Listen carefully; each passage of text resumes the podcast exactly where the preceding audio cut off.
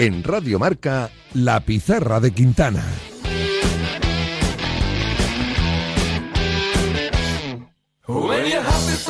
Hoy tenemos una visita de lujo, ¿eh? Aquí en el estudio Juanma Gozalo, Nahuel Miranda. Hemos perdido a Adrián Blanco, pero claro, es Hemos que ganado hemos ido a mejor, A ¿no? un atleta olímpico, no sé cuántos libros tiene ya, más que hijos. y estuvimos en su presentación. Afirma con la cabeza. ¿Qué tal, Martín Beraznao? ¿Cómo estás? ¿Qué tal, Miguel? ¿Cuántos libros son ya? Sí, sí, son eh, cuatro, ya son cuatro, y tengo dos hijos. Sí, bueno, sí, el doble, el doble. Eso está bien.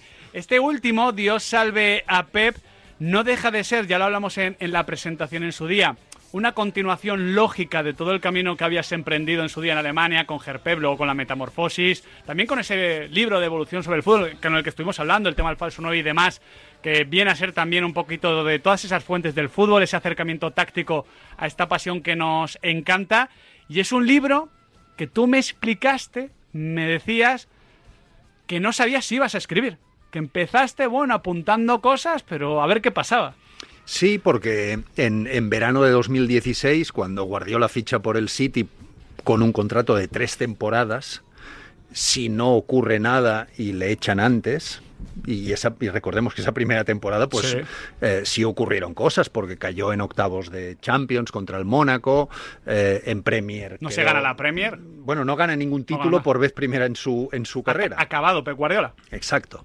Entonces, bueno, pues podía ocurrir que le, que le echasen del club, que ni siquiera llegase a los tres años, con lo cual, claro, un montón de incógnitas.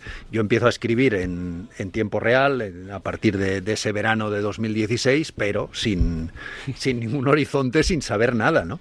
Yo me pondría nerviosísimo. ¿eh? Si me pongo Claro. a escribir sin, sin saber qué hacer, eh, ya Hombre, me conoces. A ver, eh, siendo optimista, lo peor que puede pasar es que el libro no salga, pero esa vivencia, ese día a día, eh, si- siempre queda, Martí. Claro, eh, esa es, esa es la auténtica realidad. Es decir, tú vives de cerca lo que está ocurriendo en un equipo de élite y digamos que para ti es una, vamos, para mí es la gran satisfacción de estos 10 años eh, alrededor de, de Guardiola, el haber aprendido lo que es la vida en un equipo de élite, bueno, en este caso en dos, porque fueron Sí. el Bayern y el, y el City, y yo creo que eso ya vale la pena por sí mismo. Hombre, es un, es un privilegio, un privilegio del que podéis formar parte leyendo Dios salve a Pep de la editorial Corner. Estamos eh, sorteando dos libros, ya sabéis, pizarritas, para los que mandéis una pregunta vía WhatsApp de audio. ¿eh? Queremos escuchar vuestras voces al 628 26 90 92. Tenéis más o menos hasta ahí 18 y 20, ¿eh? Tenéis Sí, 10 ahí, minutitos. ahí media nos vamos. Ahí media nos vamos, empieza el fútbol, empieza marcador,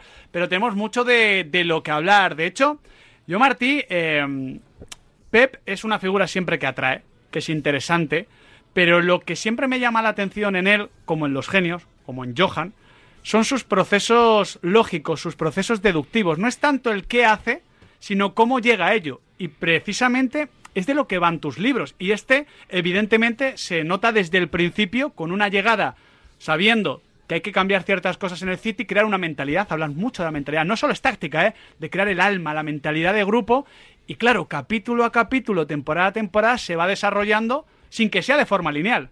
Sí, se va desarrollando todo un proceso que, que en el final del libro, yo en, en esa, en esa, te lo contaba el otro Sí. día, en esa entrevista final. ya me he puesto al día, ¿eh? Ya me he puesto al día.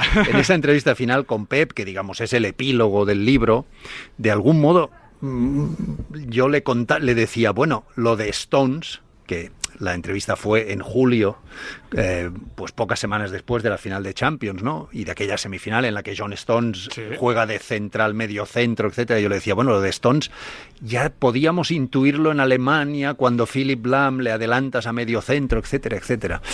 Y él decía, yo nunca tuve un plan preestablecido de empezar con Philip Lam eh, de mediocentro y que luego fueran ocurriendo una serie de cosas para que diez años más tarde John Stones juegue de central mediocentro. Ese plan yo no lo tengo. Lo que hay son mm, acontecimientos que se van produciendo mm, por sí mismos o, por, o porque los, los ha ido provocando y luego se van juntando los puntos y sí, claro, da, da como una trayectoria coherente. Parece todo muy lógico. Pero muy lógico, pero no ha sido preestablecido ni premeditado. Es que esto yo, yo creo que define muy bien a, a Pep Guardiola, eh, que en un principio siempre ha existido el estigma de eh, estar muy vinculado a un estilo de fútbol muy particular, eh, pero él siempre ha sabido improvisar, adaptarse. Yo creo, Martí, que lo contabas muy bien ya en, en Gerpep, cómo cambia la preparación física del equipo porque los propios jugadores se lo piden, que están acostumbrados a una cultura diferente. Y creo que esta última temporada, más allá de eh, el rubro de conseguir la, la Liga de Campeones, el haberlo hecho con el tema de, de los cuatro centrales, eh, incluso jugando con laterales de centrales, eh, creo que, que viene a, a definir a Guardiola como, como alguien que no es un fundamentalista de una idea, sino que sabe adaptarse muy bien a lo que va viendo. Sí, y, al, y, al, y muy claramente adaptación al momento. Es decir, eh, ¿por qué juega con cuatro centrales los partidos gordos de, de final de temporada, de Champions, de Premier League? ¿Por qué? Eh, digamos, Stones, Akanji, Rubén Díaz y a qué. ¿Por qué lo hace? Pues lo hablas con él en profundidad y, y te dice, pues porque en, ese, en esos momentos, en esas semanas, meses, ellos cuatro se sentían imbatibles. Y te lo demostraban en cada entrenamiento y en cada partido. Lo fueron. Se sentían imbatibles, ellos cuatro. Lo que no significa que hoy eh, o hace dos años se sintieran así. Claro. De hecho, ahora Ni que mismo, lo vayan a ser. De, de hecho, ahora mismo eh, el City defensivamente no se sienten imbatibles. Bueno, pues simplemente lo que hizo fue adaptarse a un momento. Es decir, ¿qué está ocurriendo hoy? Justo. Hoy mis cuatro defensas centrales se sienten imbatibles. Pues vamos a inventar la manera de jugar con los cuatro. Es Punto. que en tu, en tu libro, en tu obra, Martí, se ve a un Pep Guardiola que evidentemente que es un genio como estratega y como, y como, como táctico a la hora de desarrollar los partidos, de explicar a los futbolistas cómo ganar, que esto lo valoran mucho ellos, pero se ve a un tremendo gestor, que es algo evidente porque si no, tú no estás tantos años en un club ganando, ganando y ganando. Se te cae en algún momento, te montan cualquier cisco, si es que esto es lo más normal. Y tú lo estás diciendo ahora, porque los jugadores están bien. No es tanto, oye, tengo mi idea, tengo mi táctica, adáptate a mí, ven a mí, que es lo que a veces se pinta de Pep Guardiola. Mm. Creo que Pep Guardiola es mucho más flexible de lo que se dice. Es que hay ciertas cuestiones que es verdad que no negocia, pero no negocia porque esas cuestiones le han hecho ganar. Quiero decir, nadie negociaría a una fórmula entre comillas ganadora. Claro.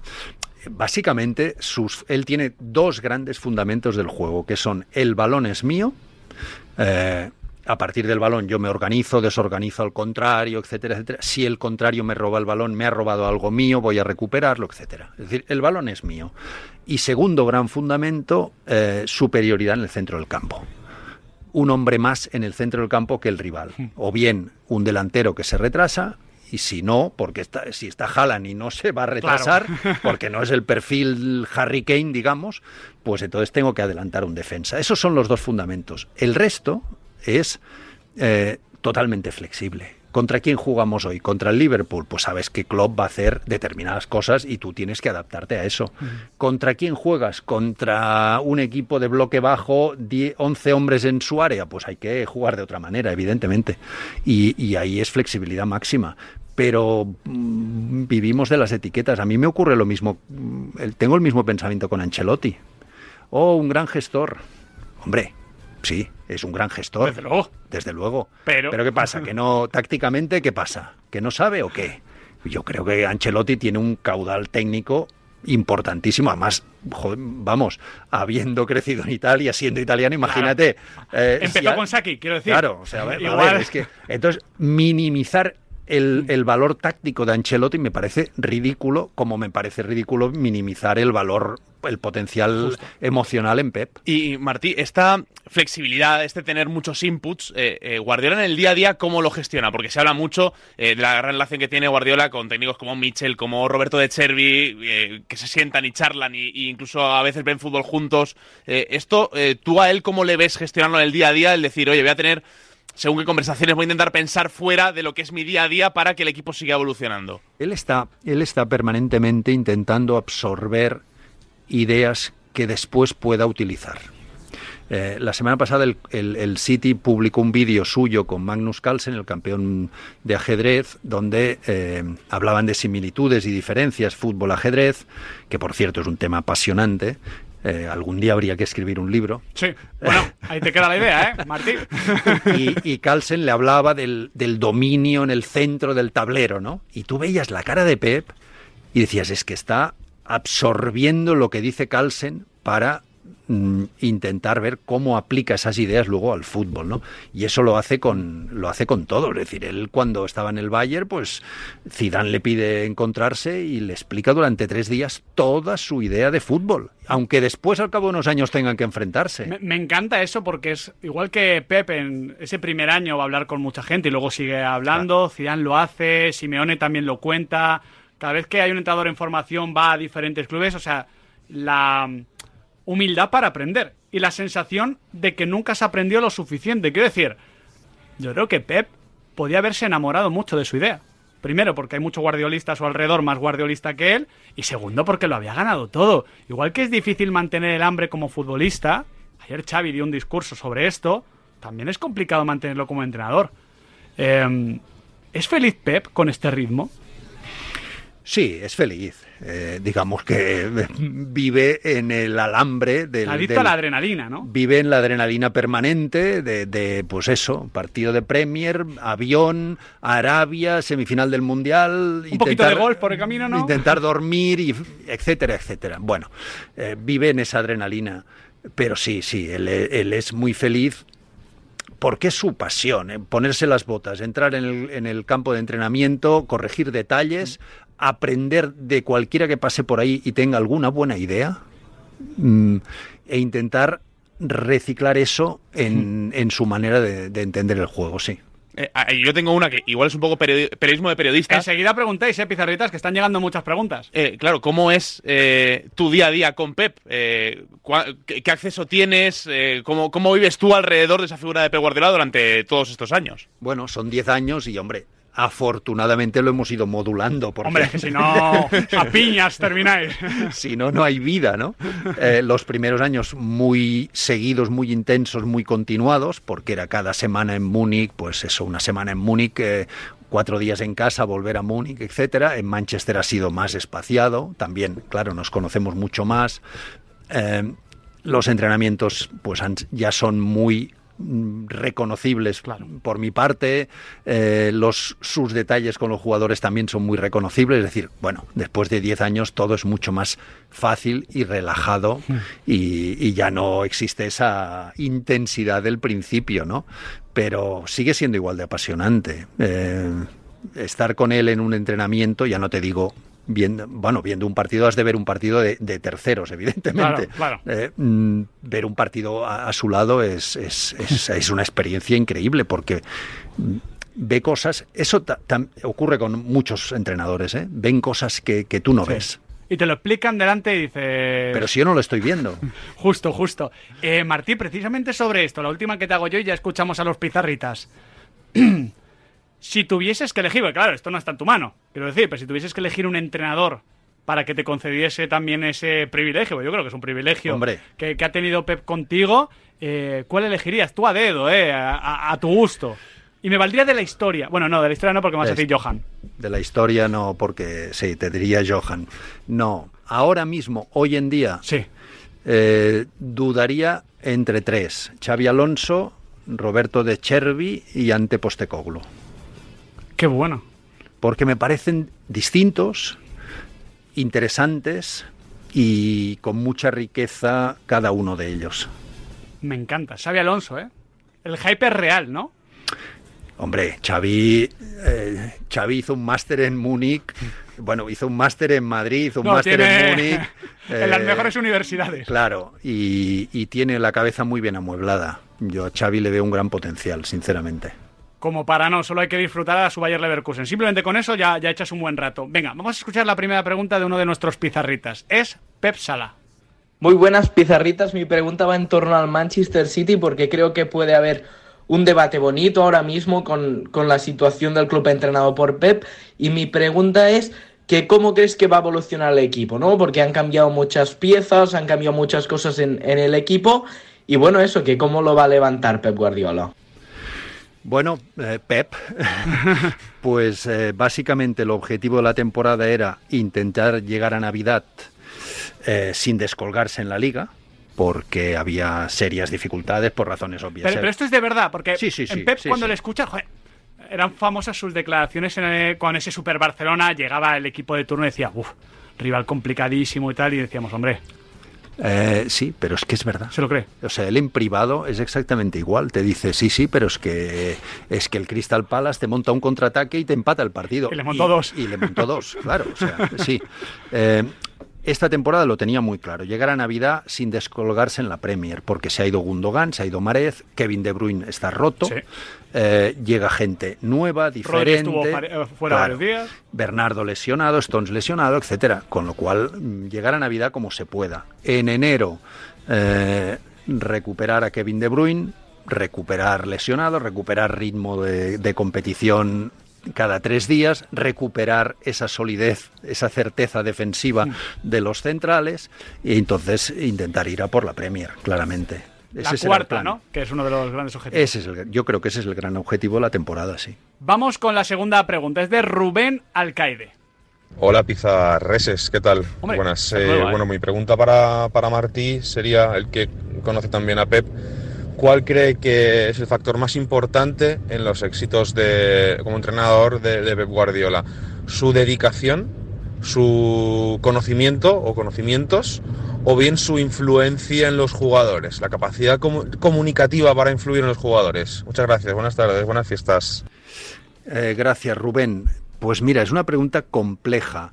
Eh, no creo que haya un solo factor. De los tres que mencionas, Esto sería, en tipo T, sería todas las respuestas anteriores son todas correctas, son, ¿no? todas son correctas. Mucho conocimiento, mucho trabajo, mucha búsqueda de perfeccionamiento, mucha ambición, pero me quedaría con un porcentaje un poquitín mayor de la última opción que planteas, que es una gran influencia en los jugadores, no tanto en, en la comunicación, sino en, en saber insuflarles la idea de qué es lo que tienen que hacer hoy en este partido, no así en genérico, sino Claro. hoy en este partido contra este rival para ganar el partido. La capacidad que tiene de, de encontrar puntos débiles en el rival y transmitírselo de manera muy sencilla y muy específica a sus jugadores para el partido de hoy. Qué bueno. Pues Pep, Rubén, muchísimas gracias. Dejadnos las señas por WhatsApp, creo que ya os las habrán pedido nuestros compañeros Álvaro y David. Y tenéis regalito de Navidad anticipado, ¿eh? Sí, Por sí, ser sí. niños buenos. Aquí no tenemos carbón, tenemos literatura. Ahí, ahí para leer un rato largo, ¿eh? Sí, sí, sí, sí, sí. Mm, Yo, yo, ya digo, presenté el libro y no me había leído el último capítulo. Te falta, te falta el último todavía. No, ya no, ya no, ya me puse al día. Oye, Han oye, pasado dos semanas. Así, a nivel de, curiosidad, por irlo cerrando, Martí, eh, de toda la gente que hay alrededor en el cuerpo técnico de Guardiola, de gente que ha pasado en todos estos años, tanto en el Bayern como en el City, eh, ¿quién te ha llamado la atención? ¿Quién te ha impresionado? Porque al final ha salido también mucho técnico de élite de todo eso. Hombres que han salido, a ver, Domenech Torrent, eh, New York City, Flamengo Galatasaray, Mikel Arteta Arsenal, eh, Rodolfo Borrell Austin, Juan Malillo, segundo entrenador, eh, Maresca Leicester. Ah, sí, sí. Es decir, es que ahí hay mucho, mucho talento. Mm, Quizá, evidentemente, quien más pozo tiene, quien más profundidad de conocimiento es Juan Malillo, que al fin y al cabo pues ya le bautizó este arte como en- el entrenador del entrenador. Y eso ya son palabras mayores. Eso es maravilloso, Martín. Nosotros nos vamos a ir despidiendo, pero en 30 segundos sé que es muy complejo, pero hoy es el día. ¿Qué te parece el tema de la Superliga? En 30 segundos, sé que es muy complejo, eh, insisto, pero Eh, quiero saber tu opinión. Creo que, el- creo que Inglaterra y Alemania estar- seguirán estando radicalmente en contra. ¿Y sin ellos? Y sin ellos no creo que haya Superliga o no habrá el proyecto tal como se ha diseñado. Así y me parece parece. que los aficionados y los principales clubes de esos dos países creo que creo que van a, a querer seguir est- estando fuera. Hay un libro bueno ahí también ¿eh? sobre la industria del fútbol y los cambios, pero poco a poco eso ya se lo dejamos a otro, ¿no? Sí.